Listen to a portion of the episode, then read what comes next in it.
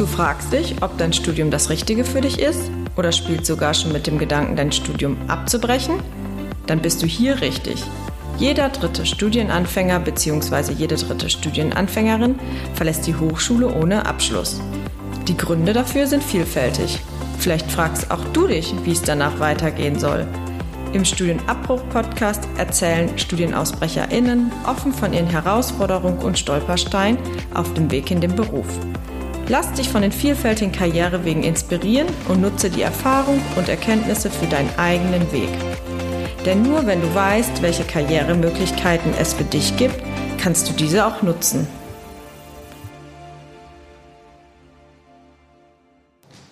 So, hallo Joshua. Hallo.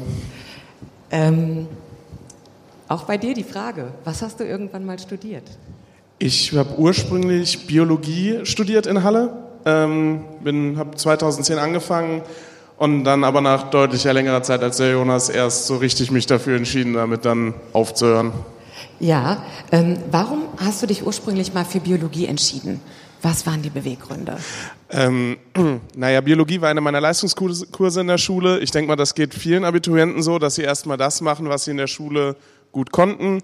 Mein ursprünglicher Plan war es, ich habe nach dem Studium Zivildienst gemacht im Krankenhaus in der Notaufnahme, äh, eigentlich Medizin zu studieren.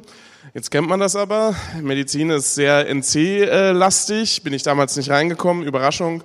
Und anstatt irgendwas anderes zu machen, habe ich mir dann überlegt, gut, ich war in der Schule in Biologie gut. Die theoretischen Aspekte interessieren, dahinter interessieren mich sehr. Studiere ich halt Biologie. Ja, ähm, ähm, du hattest auch so ein Bild davon, was kann man mit Biologie machen. Ähm, du hattest gesagt, du wolltest so in Richtung Forschung oder? Ja, also das, äh, das Bild hat sich dann relativ schnell in den ersten äh, Semestern des Studiums gefestigt, dass es eigentlich in der Biologie wie in vielen Naturwissenschaften Forschung ist halt immer ein großer Teil davon und äh, das, man bleibt ja auch praktisch dann gleich an der Uni in den meisten Fällen. Das ist also keine große Umgewöhnung, sage ich mal. Und dann war die Idee halt, ja, fürs Erste da zu bleiben. Ähm, wie kamen dann die Zweifel? Also so zuerst, es hat ja ganz gut funktioniert. Also so, wann kamen die ersten Zweifel?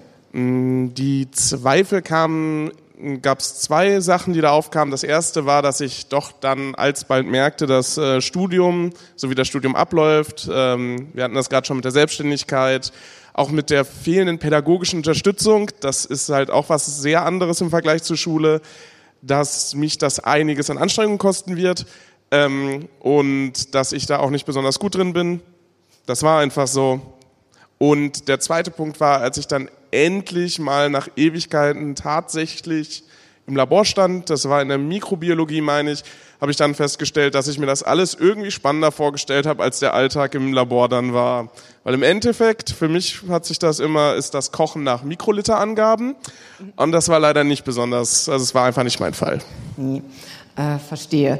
Ähm, du hattest mir im Vorgespräch ähm, auch was, wo ich hellhörig geworden bin, was mir dann auch so ein bisschen leid tat. Du bist tatsächlich auch so ein bisschen des desillusioniert worden.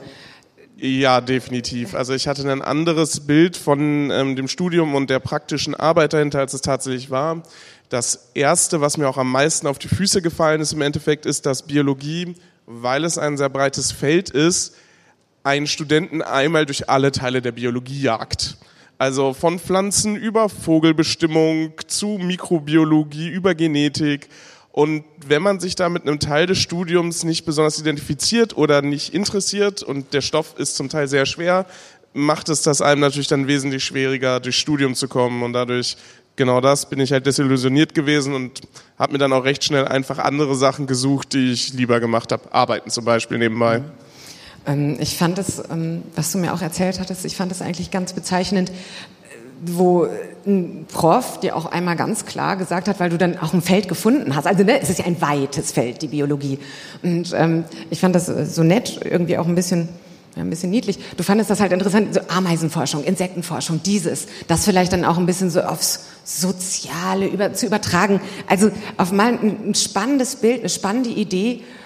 Und dann kam die Ernüchterung, ja, genau. Also es war halt Ökologie, ähm, wo ich mich dann für interessiert habe, weil das auch relativ viel Feldforschung ist, im wahrsten Sinne des Wortes. es ist halt, man rennt halt draußen rum und macht das. Und dann hatte ich ein Praktikum von der Uni, ähm, zwei Wochen an der Müritz. Die haben da, die Biologie hat da sowas wie ein, ich nenne es mal Landschulheim stehen. Ähm, und der meinte dann am Ende der Sache, ja, schön, dass ihr euch dafür interessiert, aber dafür gibt es wahrscheinlich staatlich gefördert in Europa fünf Jobs und vielleicht nochmal genauso viele, die von Universitäten gefördert werden. Theoretisch müsst ihr warten, bis einer von ihnen stirbt, damit ihr darin anfangen könnt. Das war natürlich sehr lapidar gesagt und dann habe ich mich im Nachhinein da mal informiert und festgestellt, dass der Scherz gar nicht leider so weit weg von der Realität war. Und dann, das erfordert dann natürlich äh, sehr, sehr, sehr großes Interesse. Und also deine Zweifel, die du ohnehin schon hattest, waren da dann nur noch weiter untermauert. Genau. Und ähm, wie du eben schon sagtest, ähm, es haben sich dann natürlich auch andere Interessenfelder gefunden. Arbeit. Ähm genau, also ich ähm, arbeite eigentlich schon seitdem ich 16 bin, habe ich immer einen Nebenjob in der Gastronomie gehabt. Das habe ich dann auch fortgeführt im, im Studium, habe dann da auch was für mich sehr Neues entdeckt. Ich bin ähm, zu Wochenenden mit jemandem, der auf Mittelaltermärkten einen Stand betrieben hat, mit rumgefahren und habe dann dementsprechend auf den Märkten gearbeitet. Also Schaustellerei ist das ja im Endeffekt. Ähm, und da sehr viel gemacht. Und dann kam es irgendwann, dass zwei Freunde von mir und ich uns dann zusammensetzten und äh, aus diversen Gründen in Halle einen Verein gründen wollten. Ähm, ja, genau, da äh, gehört da Sören auch am Anfang mit, der war dann auch mit bei der Gründungsveranstaltung. Das war ein Verein, ähm, um unter dem Motto Spielen ohne Bildschirm. Den gibt's auch bis heute noch, den Würfelpech e.V. Ich mache mal kurz Werbung. Also ähm, das ist ein, mittlerweile ein Jugendförderverein unter dem Motto Spielen ohne Bildschirm, beschäftigt sich mit Brettspielen, Pen-Paper-Rollenspielen, Modellbauminiaturen, alle möglichen Sachen, die Leute halt vom Bildschirm wieder zurück an den Spieltisch holt. Fokus natürlich, weil er gemeinnützig ist, auf Kinder und Jugendliche aber wir haben sehr, sehr, sehr viele Studenten auch bei uns. Und der Aufbau dieses Vereins, ähm, das war sehr, sehr, sehr, sehr viel Arbeit.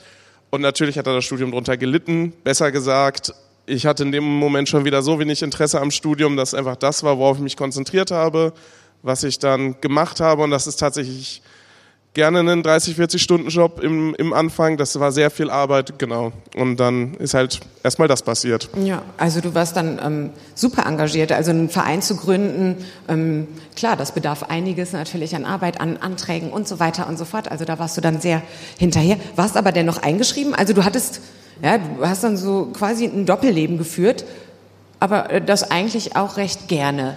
Ja, genau. Also ich war halt eigentlich Student, aber da es ja in der Universität wenig äh, Zwänge gibt, wirklich da zu sein und es auch nicht allzu viele Kurse gab oder Praktika, wo dann Anwesenheitspflicht herrschte, Vorlesungen war ein bisschen, ob man geht oder nicht, hat einfach niemanden interessiert oder hat niemand kontrolliert. Und genau, dadurch war ich halt theoretisch Student, habe aber praktisch einfach die ganze Woche was anderes gemacht. Ähm, das Ende deines Studiums hast du dann auch ein bisschen forciert ja, auf jeden Fall. Also ich habe mich dann immer weniger dafür interessiert. Ähm, bin dann in einer Prüfung dadurch durch das äh, geringe Interesse das dritte Mal durchgefallen, habe dann noch einen leichten Versuch gemacht, in ein benachbartes Fach zu gehen, weil ich mir dachte, ach, wenn du dich zusammenreißt, das war dann die Biochemie, wenn du dich zusammenreißt, dann wird das schon. Aber dann innerhalb eines Semesters da festgestellt, nee, es gibt, gab Gründe dafür, was passiert ist, was passiert ist und jetzt muss man sich mal damit auseinandersetzen und Konsequenzen daraus ziehen. Ist ja eigentlich ganz interessant, dass du ähm, trotz dieser Erfahrung in Biologie ähm, dann doch nochmal gedacht hast, okay, nee, dann probiere ich es jetzt mal mit Biochemie. Nee, das, das war sicherlich ganz anders. Ja, das war mehr so das Gefühl, also ich wusste, dass die Studienfächer nicht sehr unterschiedlich sind in vielen Bereichen, dass ich gedacht habe, na, vielleicht ist das jetzt der Weckruf, den ich gebraucht habe, einfach um das Studium ernst zu nehmen und erst dann wirklich auf den Trichter gekommen bin, dass der Grund, dass ich was anderes gemacht habe, nicht war, dass ich einfach äh, irgendwie des, also faul oder sonst was war, sondern dass es einfach wirklich daran lag, dass es das Prinzip Studium an sich für mich keine passende ja, Lehrmethode ist. Mhm. Also hier dann wirklich auch dann dieser Punkt, ehrlich zu sich selber sein, äh, so was Jonas gerade ja auch schon erzählt hatte, ähm, das führt zu nichts. Ähm, anders als Jonas hast du dir allerdings ähm, dann Hilfe gesucht und hast auch Beratung in Anspruch genommen, weil du zuerst nicht wusstest, wo die Reise hingehen soll. Genau, also ich war dann, ich wusste, das Studium, das geht so nicht weiter und dass es eine Ausbildung wird, war dann schon relativ schnell klar. Also dass ich nicht mit einem ganz neuen Fach studientechnisch probiere.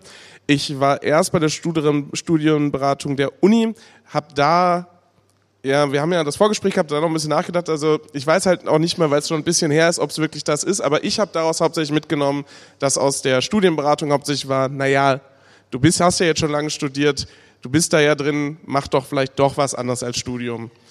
Das äh, ist das, was ich daraus irgendwie mitgenommen habe, war damit unzufrieden, weil ich mir gesagt habe, nee, Studium wird's nicht und bin dann zur Agentur für Arbeit gegangen und habe da halt ähm, gesagt, ich suche eine Ausbildung, kriege einen Beratungstermin, habe dann da einen bekommen und bin dann da mit der äh, Sachbearbeiterin, die mich damals da unterstützt hat, dann auch relativ schnell auf meinen Ausbildungsberuf gekommen, den ich dann gelernt habe.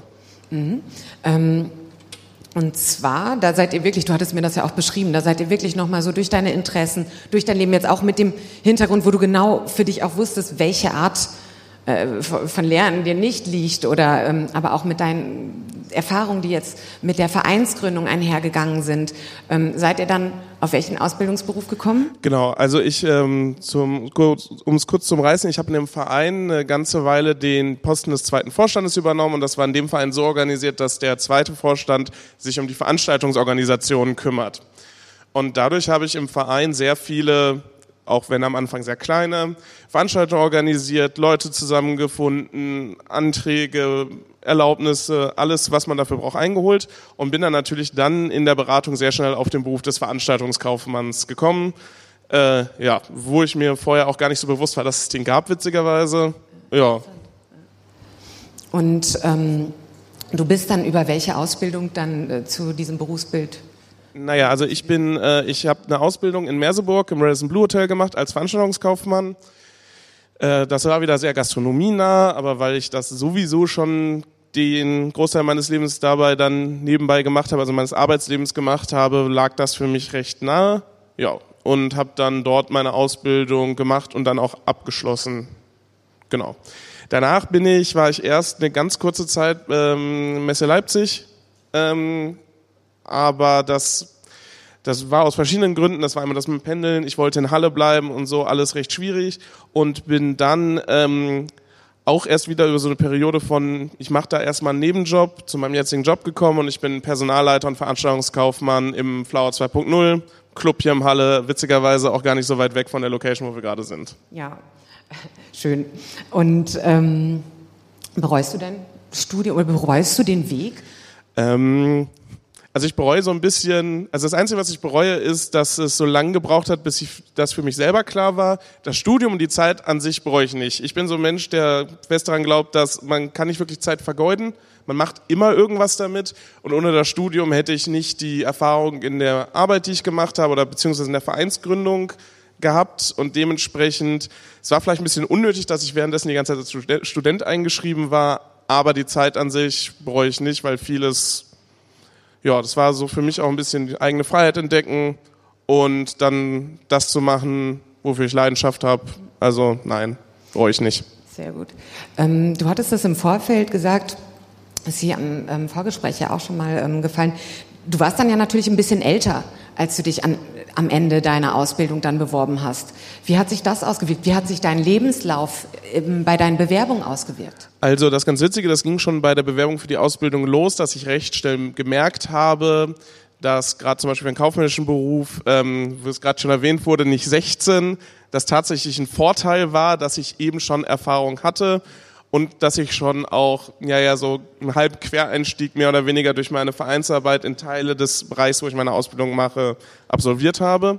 Ähm, und das war dann auch später immer so, immer wenn ich mich beworben habe, ist halt die gesammelte Erfahrung, die ich vorweisen konnte, eigentlich immer eher ein Vorteil gewesen, als dass mein Alter als Nachteil dagegen gewogen hat. Ja.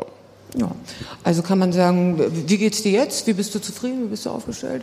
Ja, also so im Rückblickend auf jeden Fall war es die richtige Entscheidung, ähm, das zu machen. Auch wenn äh, Gastronomie, ich sage immer, Gastronomie ist kein Beruf, sondern eine Berufung, das muss man wollen. Das ist ein sehr arbeitsreiches Feld, aber ich mache es sehr gerne. Das ist der Grund, warum ich immer noch dabei bin und das war definitiv die bessere Entscheidung in meinem Leben, als versuchen, das Studium auf Krampf durchzubekommen.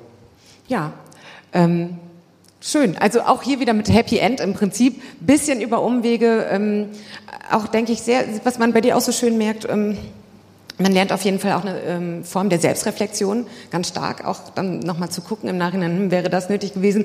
Aber vielleicht ja, dadurch haben sich dann andere äh, Sachen ergeben, dich vielleicht ja auch so reingedrängt, ne, weg von diesem, ja, von, von diesem Prozess des Scheiterns, der ja einfach irgendwo stattgefunden hat. Die Desillusion ja irgendwie hat dich ja dann auch wohin getrieben, wo du dir, ähm, dir einen Konterpart gesucht hast, wo du glücklich warst, ja. Ja, ich glaube halt persönlich, das hat ganz viel mit diesem Prozess des Erwachsenwerdens zu tun. Also diese Illusion, die man irgendwie hat, man ist jetzt 18, dann ist man erwachsen, ist natürlich ziemlicher Blödsinn. Das ist ein Prozess, das lernt man. Und ich denke, ja, das hat halt geholfen an diesen, das Scheitern hat geholfen daran zu wachsen und die nächsten Herausforderungen, die das Leben einem stellt, halt besser zu überwinden. Ja. Das war Joshuas Geschichte.